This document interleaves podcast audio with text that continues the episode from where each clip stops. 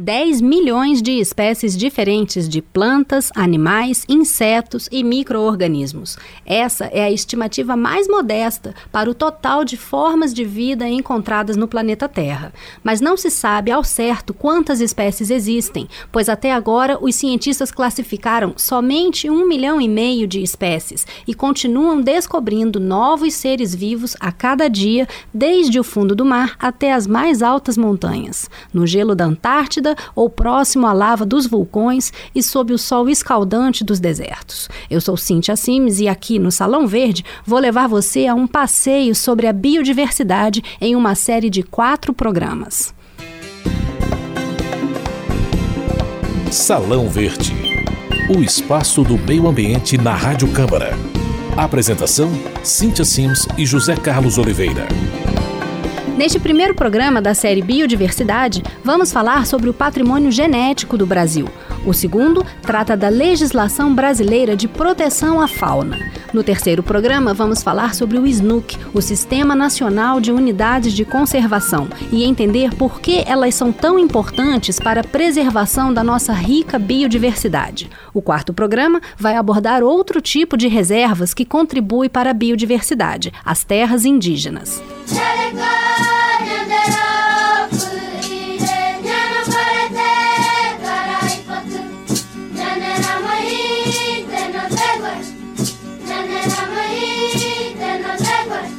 Olá, eu sou José Carlos Oliveira e vamos acompanhar toda essa série aqui com vocês. A biodiversidade se expressa de duas formas: a diversidade biológica, ou seja, as diferentes formas de vida, e a diversidade genética, que é a variação dentro de uma mesma espécie que possibilitou a adaptação da vida nos mais diferentes pontos do planeta uma única espécie domesticada, a batata, por exemplo, pode ter milhares de variedades. O Brasil é o país com maior biodiversidade de fauna e flora do planeta. E por isso mesmo existe muita biopirataria, ou seja, o roubo de informações genéticas que tenham valor econômico para as indústrias farmacêutica, cosmética, alimentícia e outras. O caso do cupuaçu, essa deliciosa fruta da região norte, colocou em evidência a necessidade de regulamentar o acesso ao patrimônio genético brasileiro. O cupuaçu é uma fruta de sabor único, parente do cacau, encontrada nos estados do Amapá, Pará e Amazonas. Pirateado da Amazônia, o cupuaçu havia sido registrado em 1998 pela empresa Açaí Foods no Japão, Estados Unidos e Europa. Com essa tentativa de monopolizar um produto natural, só eles poderiam comercializar o cupuaçu com esse nome. Até o cupulate, uma espécie de chocolate feita do caroço da fruta, que tinha sido desenvolvido pela empresa brasileira de pesquisa agropecuária, a Embrapa, chegou a ser patenteado pelos japoneses. Biopirataria à parte, o problema foi resultado da não aplicação de uma legislação internacional que proteja a propriedade industrial.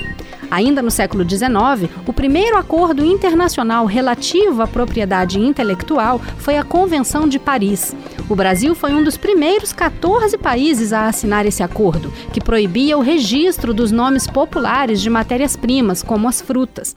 Mas no caso do cupuaçu, esse acordo de nada serviu. E só depois de uma grande mobilização da sociedade brasileira, que envolveu mais de 500 organizações sociais, o Congresso Nacional e o Ministério das Relações Exteriores, o governo japonês acabou negando o registro da patente. A Convenção da Diversidade Biológica foi o primeiro instrumento legal para assegurar a conservação e o uso sustentável dos recursos naturais. Mais de 160 países assinaram o um acordo, que entrou em vigor em dezembro de 1993. Mas para regulamentar o acesso ao patrimônio genético, outro acordo teve que ser firmado entre os países, o Protocolo de Nagoya. Vamos explicar. A gente já falou que a diversidade biológica se expressa como a variedade de espécies de seres vivos e também como as variações genéticas dentro de uma mesma espécie. Os recursos genéticos são propriedades úteis ao ser humano, como as qualidades medicinais e nutricionais contidas em organismos vivos e transmitidas por meio do seu DNA. O conjunto de recursos genéticos é chamado de patrimônio genético. Muito bem, Cíntia. O que sabemos hoje sobre esse patrimônio é resultado dos conhecimentos tradicionais das comunidades indígenas e locais que vêm aprimorando o uso dessas espécies há centenas, às vezes milhares de anos. O antropólogo Enio Trindade, professor da Universidade de Brasília, explica a relação entre biodiversidade e conhecimentos tradicionais a relação entre a biodiversidade e os conhecimentos tradicionais dos povos locais, ela pode ser verificada muito tranquilamente indo a uma feira, não é? quando você vai encontrar diferentes variedades de cultivos, por exemplo. Não é? Então, se você pega e foca especificamente a chamada agrobiodiversidade, ou seja, a diversidade ligada né, a, a, a cultivares né, dos quais a gente se alimenta, né, uhum. aí nós temos uma, uma, um, um elemento da diversidade biológica que está intrinsecamente relacionado ao conhecimento tradicional. Né? Então, só para citar algumas coisas básicas assim da nossa dieta que resultam de trabalho de milênio, de experimentação consciente e de inovação tecnológica da parte né, de culturas que a gente tenderia a chamar primitiva, né? mas enfim, o milho, é? a batata, o cacau, né? São vários elementos da agrobiodiversidade, né? são elementos da biodiversidade, cuja origem está estreitamente relacionada a processos de evolução cultural também. Né?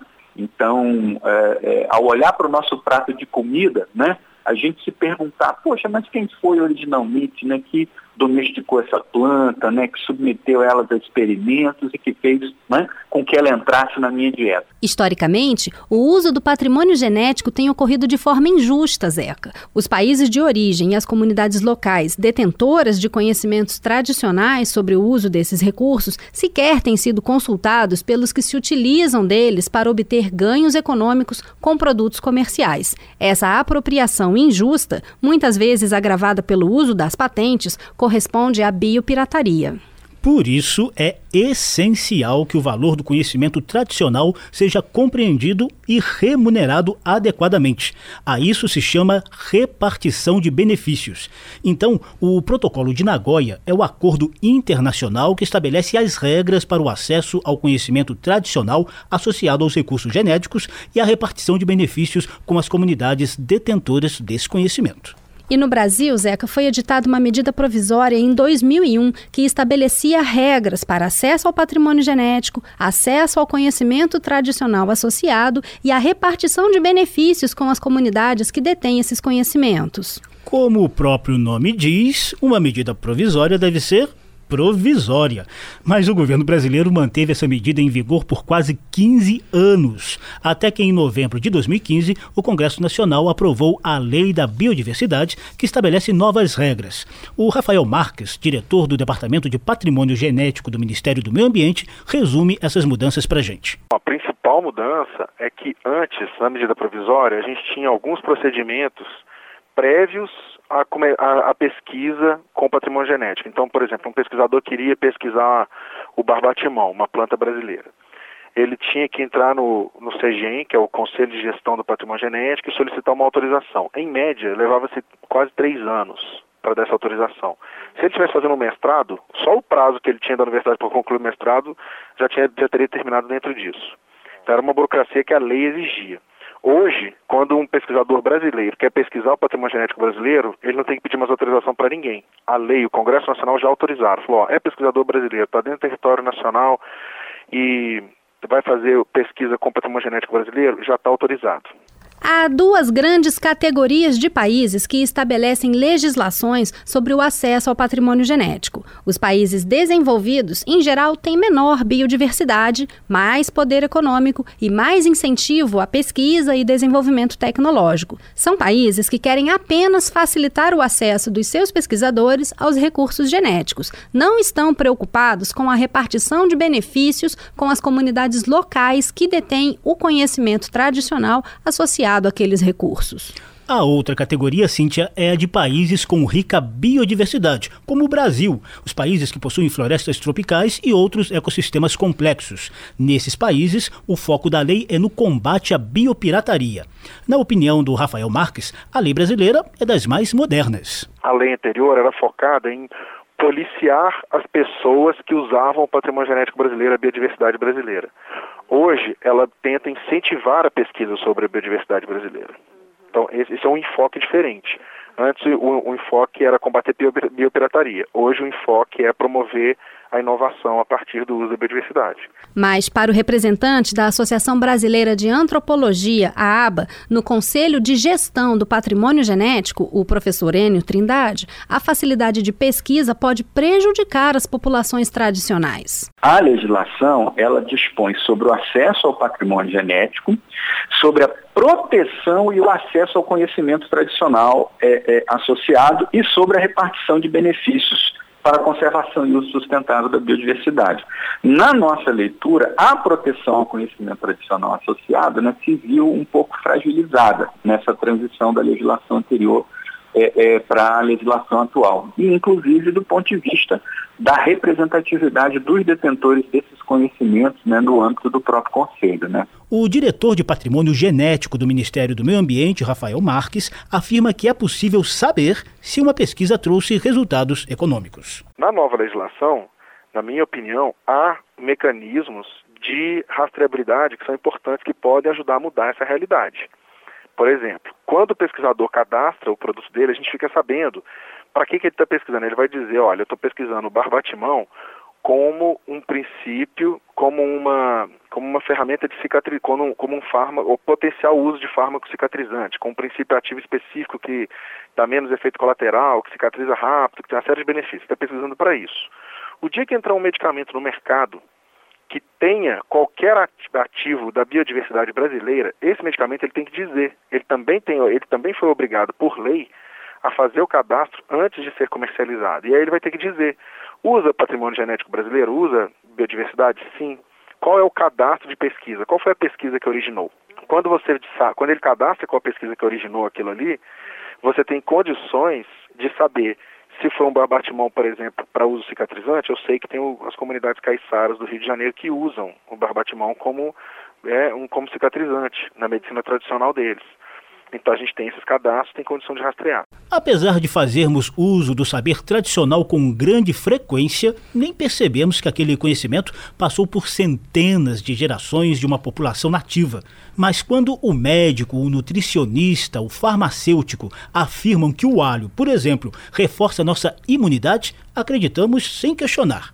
Do ponto de vista da antropologia, o grande problema da repartição de benefícios é que os conhecimentos tradicionais não são devidamente valorizados por nossa sociedade. A legislação, e isso talvez não tenha sido uma novidade dessa legislação, mas de todo modo, ela explicita uma diferença que nos mostra como ela estabelece uma relação assimétrica entre os regimes de conhecimento. Não se reconhece que esses povos são produtores de conhecimento, que eles também fazem desenvolvimento tecnológico. Né?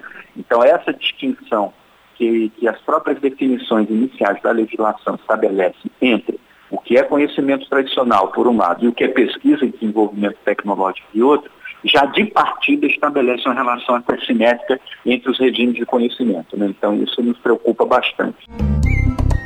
No Salão Verde de hoje, nós falamos sobre o patrimônio genético, uma riqueza que faz do Brasil o campeão da biodiversidade mundial. Contamos o caso da tentativa de patentear o cupuaçu, um caso típico de biopirataria. A lei da biodiversidade foi comentada aqui pelo diretor de patrimônio genético do Ministério do Meio Ambiente, Rafael Marques, e pelo representante da Associação Brasileira de Antropologia do Conselho de Gestão do Patrimônio Genético, Enio Trindade.